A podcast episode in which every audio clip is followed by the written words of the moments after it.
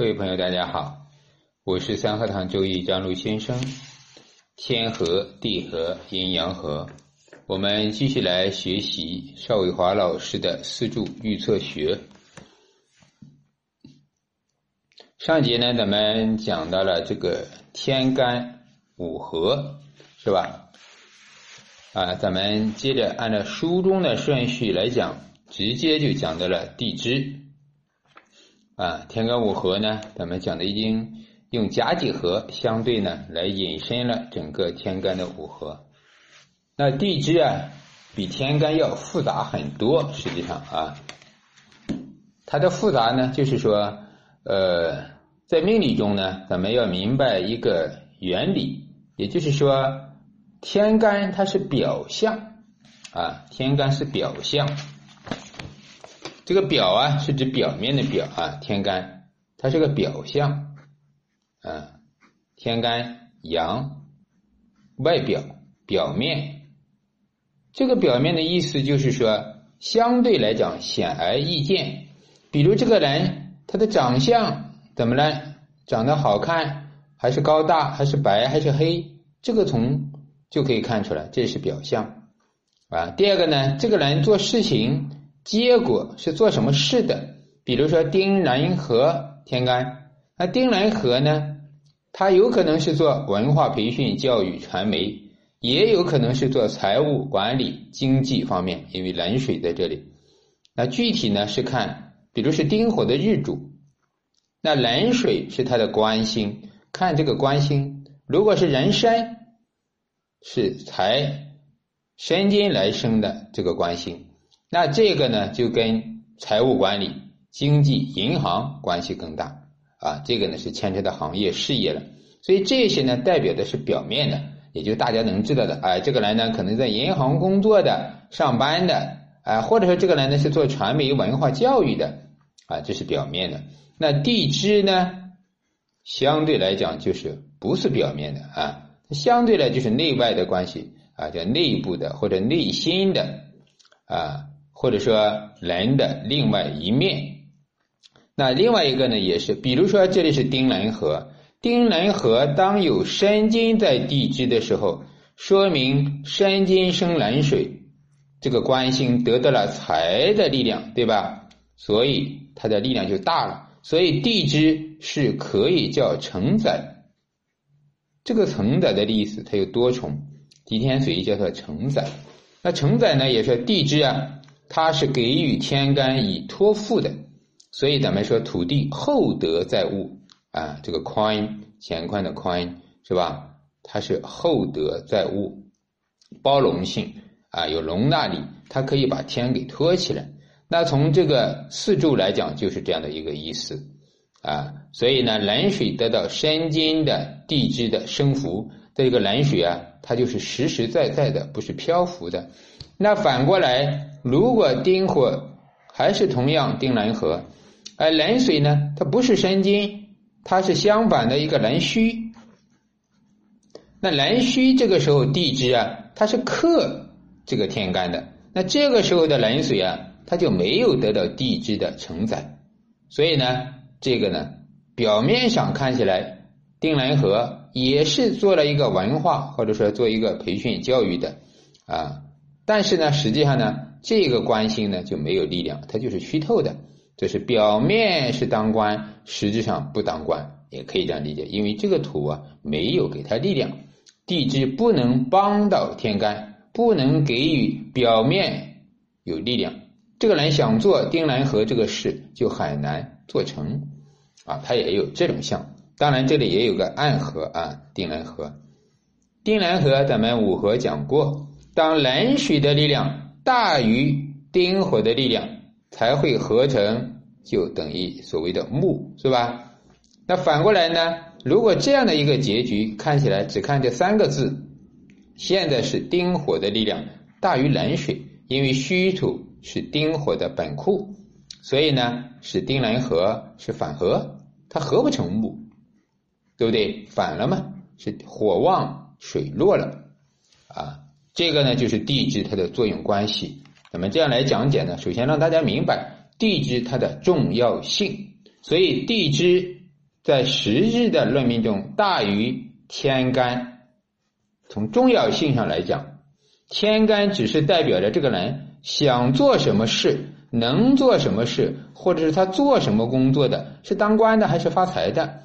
但是这个财有多大，官有多大，是吧？这个都要看什么地支决定。地支决定了，可以讲财官大小多少啊？这个定义一定要明白。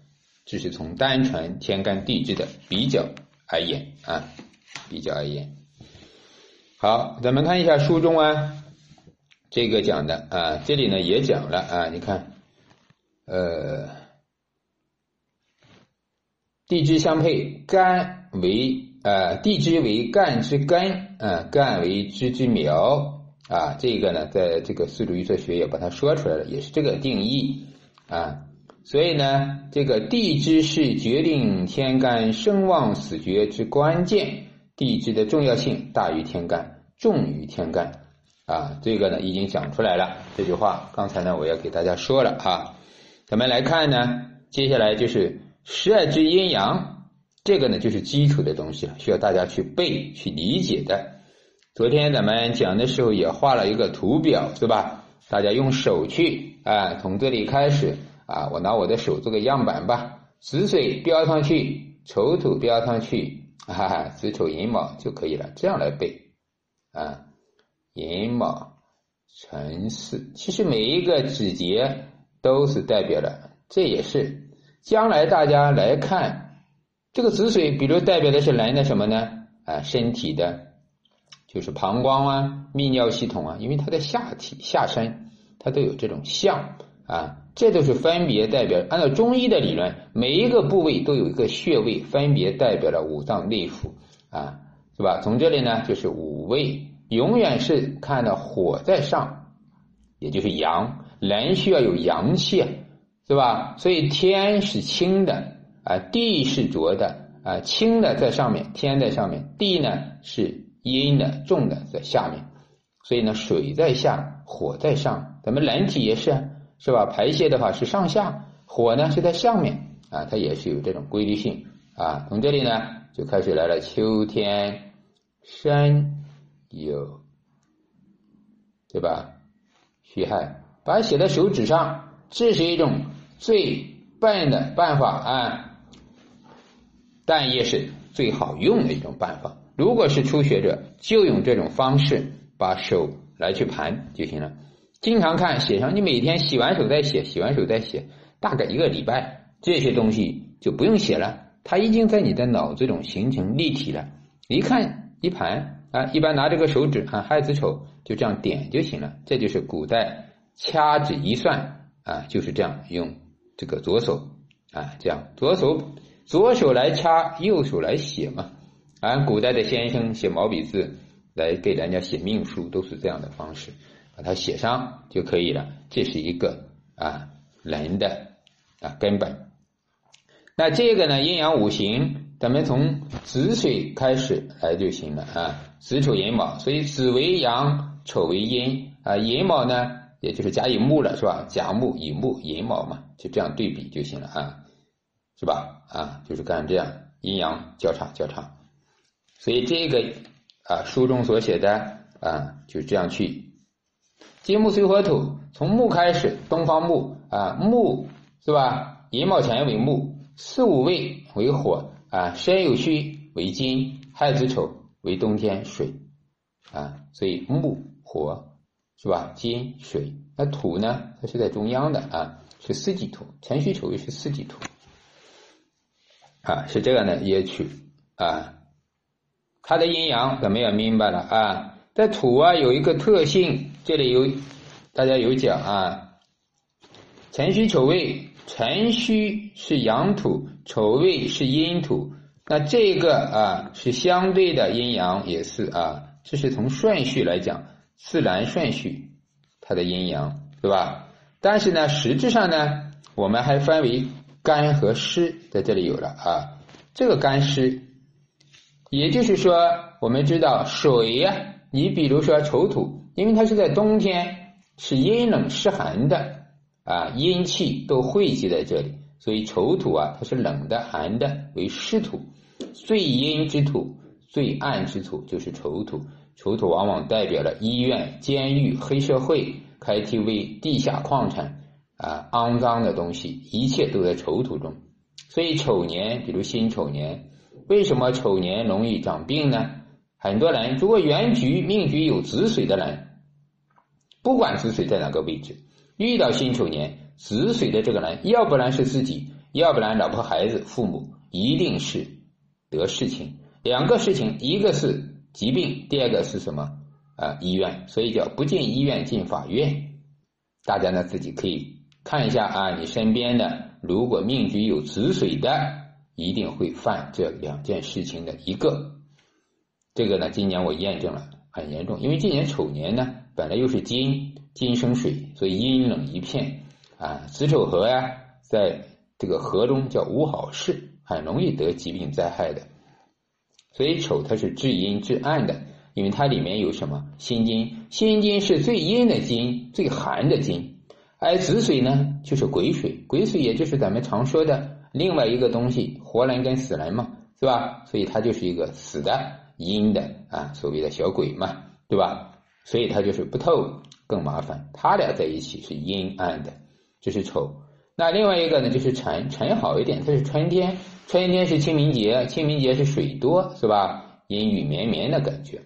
哎，那到未土呢？未土就是一个，因为在夏天呀，五味对不对？它俩是最热的，所以这个土是温的，有温度的土啊。这个土呢是长庄稼的，生长万物的。所以万物啊，咱们说在夏天最繁华，嗯，那虚土呢是金，秋天现在比如说秋末是吧，金气很旺，但虚土它是个火库燥，所以这中医中叫阳明燥金啊，到了秋末就是燥啊，啊皮肤干是吧，要喝蜂蜜是吧，脸呢要搓油啊，因为那个风一吹啊很干燥啊，所以虚是燥，它就是燥土。所以胃虚都是燥土，这个呢基本常识咱们把它明白啊，书中也有讲。因为这个将来要用到哪里呢？分析一个命局，这个人他的整个八字是火炎土燥还是金水一片，也就是寒暖燥湿啊，冷热还是都要分析出来。这个决定了一个人的富贵层次，尤其是在格局里面要讲究调候。调候是什么？调候调的是季节。大家要知道啊，季节的调候就是季节。比如说，这个人生在啊亥子丑冬天很冷，那怎么办呢？你肯定要有点火呀，火来调节。冬天里有了一把火就暖了，暖了之后这个人呀才能成气啊。从健康的角度也是如此。如果这个人是非常冷的，整个八字很寒的，那他一定是什么手脚冰凉。男女都一样，男的好一点，因为男的阳气足。这是男人阳气就本身就足，那女性呢？如果地支全是亥子丑，一定包括金啊，金冷水寒，它一定是这个手脚冰凉。冬天之后你怎么暖都暖不起来，天天要抱个暖瓶、暖壶，是吧？暖手宝啊，很多女孩都这样，因为女孩本来就气血两虚嘛，她一定是宫寒啊，生孩子呢就很难，所以需要五火呢，需要未土啊，需要四火啊来调节。有一个火在天干，丁火、丙火就最好了。所以说，命局中女命生于这个秋天的、冬天的，都需要有一点火来暖局，这个就是调候啊。好，这个给大家呢简单的把它穿插进去啊，这是五行。那十二地支与四时的方位啊，那这个书中啊。讲的有点复杂，少阳、太阳、少阴、太阴，这个是用了中医的理论啊，这是中医的里边的啊。那少阳就是寅申，实际上啊，这个太阳四害是吧？啊，厥阴、少阴都可以这样举。这个呢，他用的不是非常准确，大家理解一下就行了啊。咱们要知道，就是刚才用手上来盘就行了，方向很容易理解啊。你看东西南北是吧？啊，上南下北是吧？呃，这个是左东右西就可以了，在手里慢慢就理解了。啊，学这个命理风水啊，一定要有个方向感。将来你拿罗盘的时候也是要有个方向感，对吧？有方向感就好了。啊，就像很多女孩子学开车一样，她没有方向感，也不记路，这个很容易迷路啊，是吧？不知道方向啊，天天看那个导航啊。实际上，心目中有一个位置图的话，一下就出来了啊。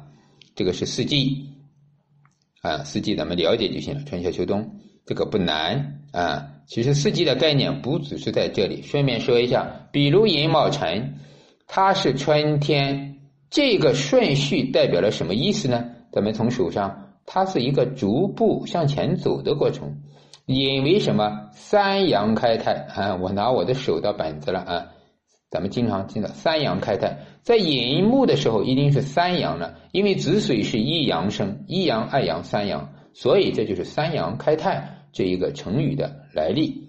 所以到了正月，所谓的立春，阳气充足，开始散发到外面来，从地里冒出来了，它结束了冬天了。冒出来之后呢，整个大地回春，万物复苏，它是这样的一个过程，这阳气。所以呢，阳也是什么木，寅卯辰是木，木是什么？所谓的生发，也就是生长、茂盛、向前走、向前冲。对男人来讲就是什么？积极的状态，还有一种动力，他愿意想去做事。所以咱们每年你看，冬天在东北啊、北方啊，他就是等于啥也不用做。尤其是过去啊，没有这种经济繁荣的时候，就靠农业。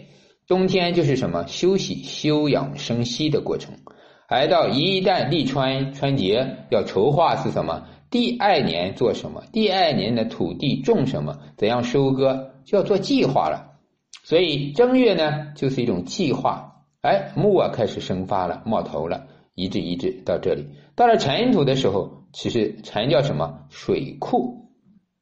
水库，因为它有癸水，但它也是木啊，有乙木。辰中的乙木啊，这个气啊已经结束了，因为木从这一二三到了三的时候，这叫四季土，对吧？实际上意味着春天的木啊已经结束了，已经马上进火了。所以辰为上个季节的水库，为这个季节的木库。但是这个季节呢，它是个余气，剩余嘛，啊。因为它是什么？第三个月季末，所以叫剩余的气，是木剩余的气在辰中。所以当辰月的时候，木的气数一定快结束了。所以种东西，咱们要知道从哪个月开始种，是吧？谷雨，是吧？啊，也就意味着啊，到了清明之后啊，所以它有一个季节性。那对人来讲呢，也是。如果这个人呃，比如是做木的行业。木的行业，什么家具啊、种植啊、农林牧副渔，那肯定你要在春天去搞这个事情啊，对吧？你到了巳火再去搞，已经晚了。这也就是一个计划性，看一个事情，看一个灾难。比如和木，它是克土的，木是它个人的疾病灾害，是木克了土，导致脾胃虚弱。什么时候可以结束好一点呢？肯定是木气慢慢弱的时候。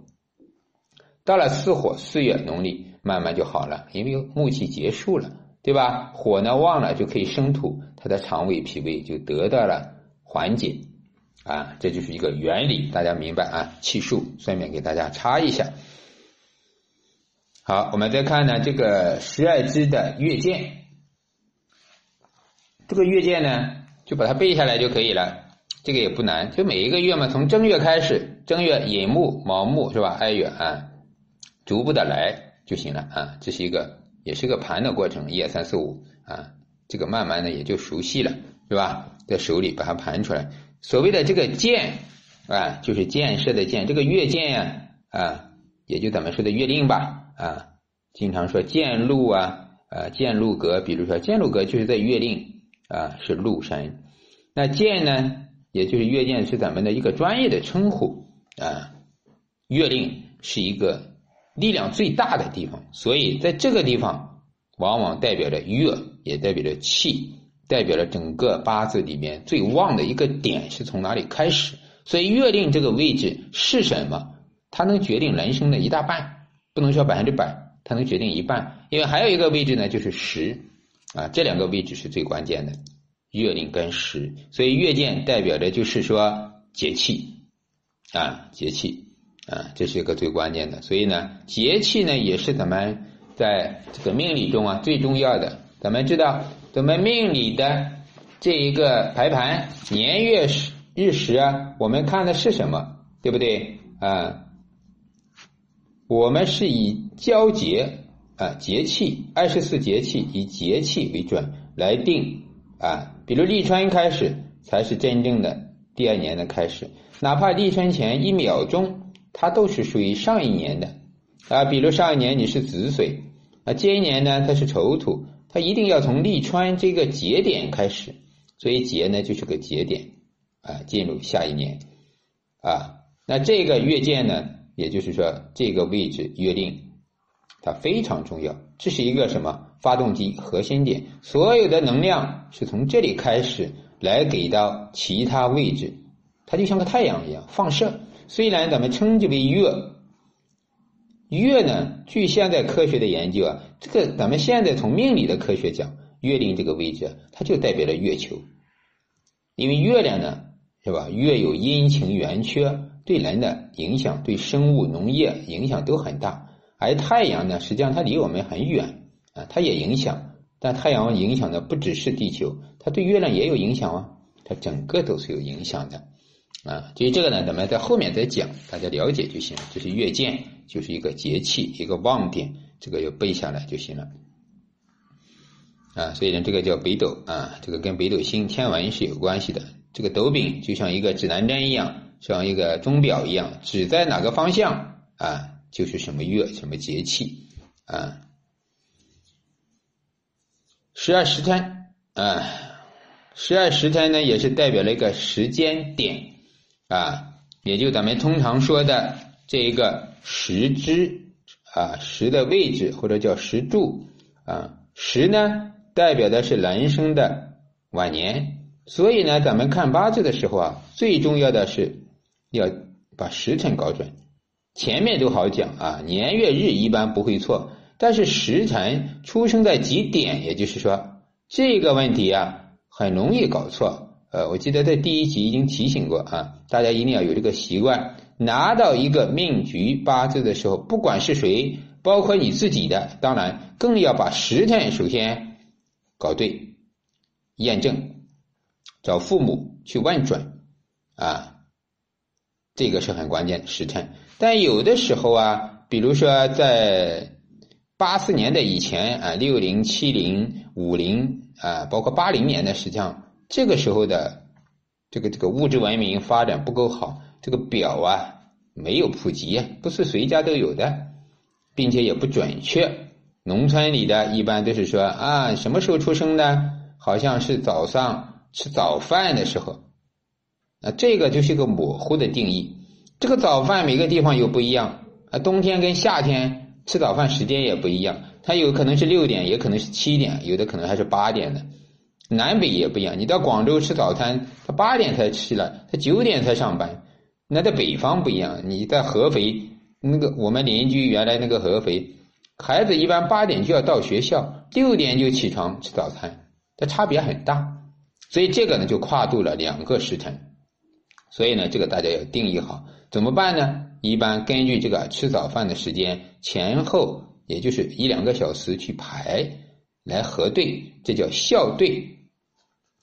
啊，校对时辰，所以每一个命盘必须要重新把时辰给它校对，根据他的一些经历，有的人结婚了，根据结婚生孩子；有的人没结婚，就根据他的事业，根据最重要的是大事情，啊，根据他刑冲克害大事情来看这个时辰，你到底是卯时还是辰时，它自然不一样，发生的事情不同，对吧？啊，所以这个呢也是个方法。这个到后面咱们在培训学习的时候啊，大家有兴趣再去学。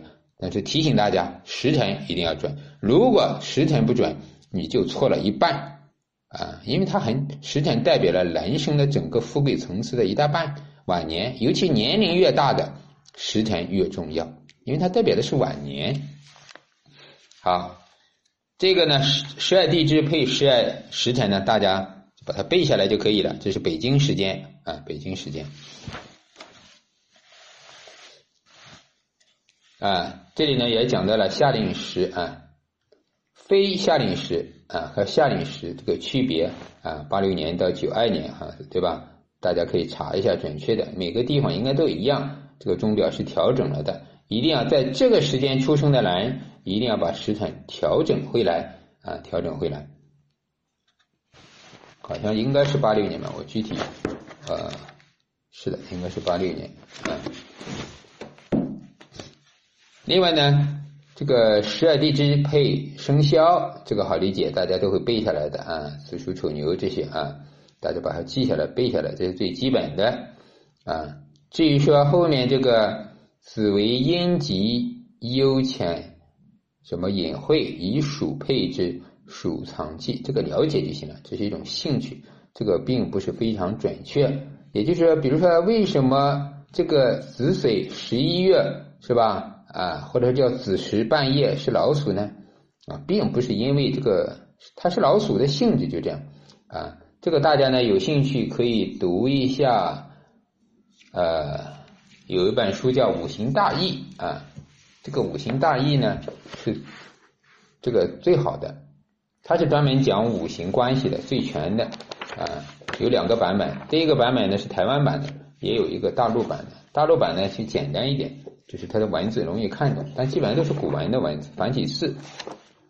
那《五行大义》告诉我们呀。包括天文里面也说了，大家看一下这一个，比如《淮南子》里面也讲过啊，关于这一个啊，实际上生肖的概念很早就有，汉朝就有了，出土的文物《春秋》都见过了。十二生肖是十二个，乘以三是三十六。为什么这样算？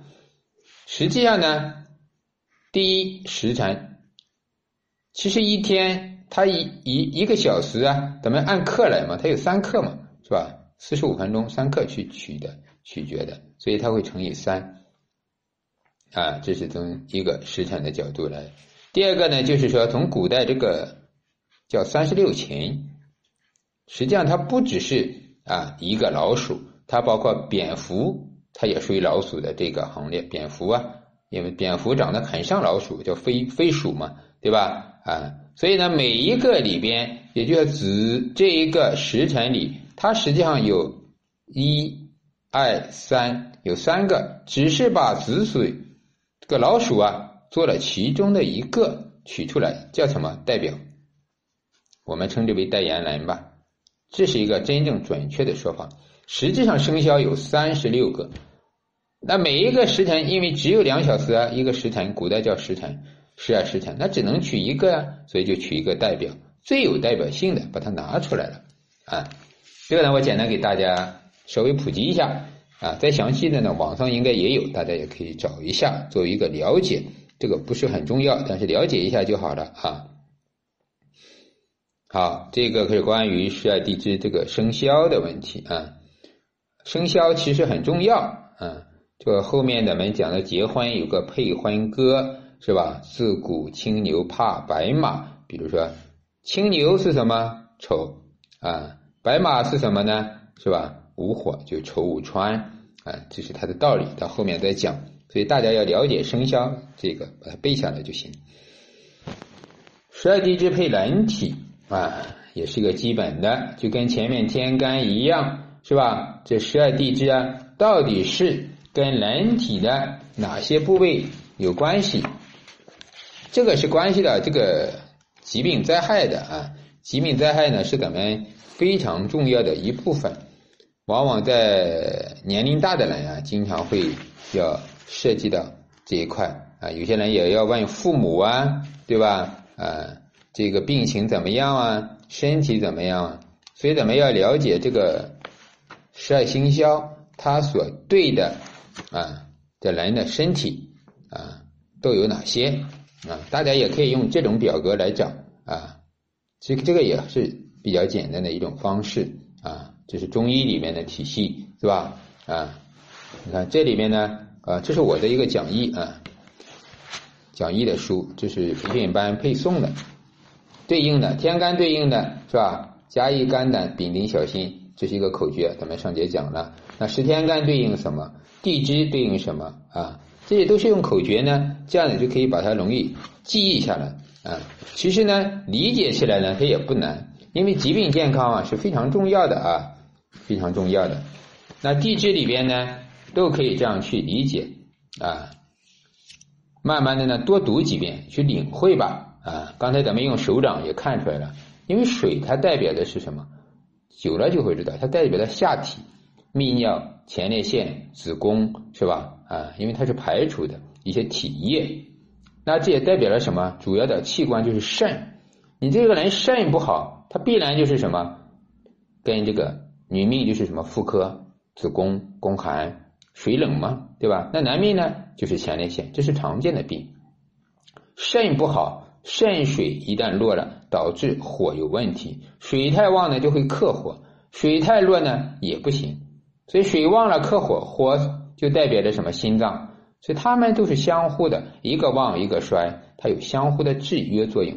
就咱们说的生与克，那肾不好的人，尤其是亥水啊，这个亥水大家看到这个小拇指这里，这个亥水代表的是人的耳朵聪明啊，所以肾决定了人是不是聪明。肾水啊，也就是耳聋，比如耳朵有问题，就是看天干的冷水。当水被治，亥水被治，代表着这个人的首先耳朵听力不好，同时呢会影响他的智慧。啊，脑子智力水平啊，这个大家呢要知道啊，最基本的。那其他呢，大家把它背一下，了解一下就可以了，我就不一一讲了，因为这个时间呢是吧是有限的啊。好，这节呢咱们讲的内容也是比较多，是关于地支的啊这一些呃详细的内容。实际上呢，咱们在这个关于呃。实际论命的时候，不只是讲那么一点啊，实际论命的时候讲的会更多一些，呃，关于地支的一些内容啊，这个这是我的讲义里边啊，都翻烂了这个讲义，在讲义里边呢，地支啊，除了排天干，还有对应的五常五色疾病啊，都会去讲得到啊，大家呢到时间有机会可以去。学习吧，啊，或者说报名，或者说入咱们的学习群，学习群是付费的啊，都可以啊。好，今天呢这个天干咱们地支就讲那么多啊，大家有需要可以关注公号张璐先生，祝大家呢学有所成，再见。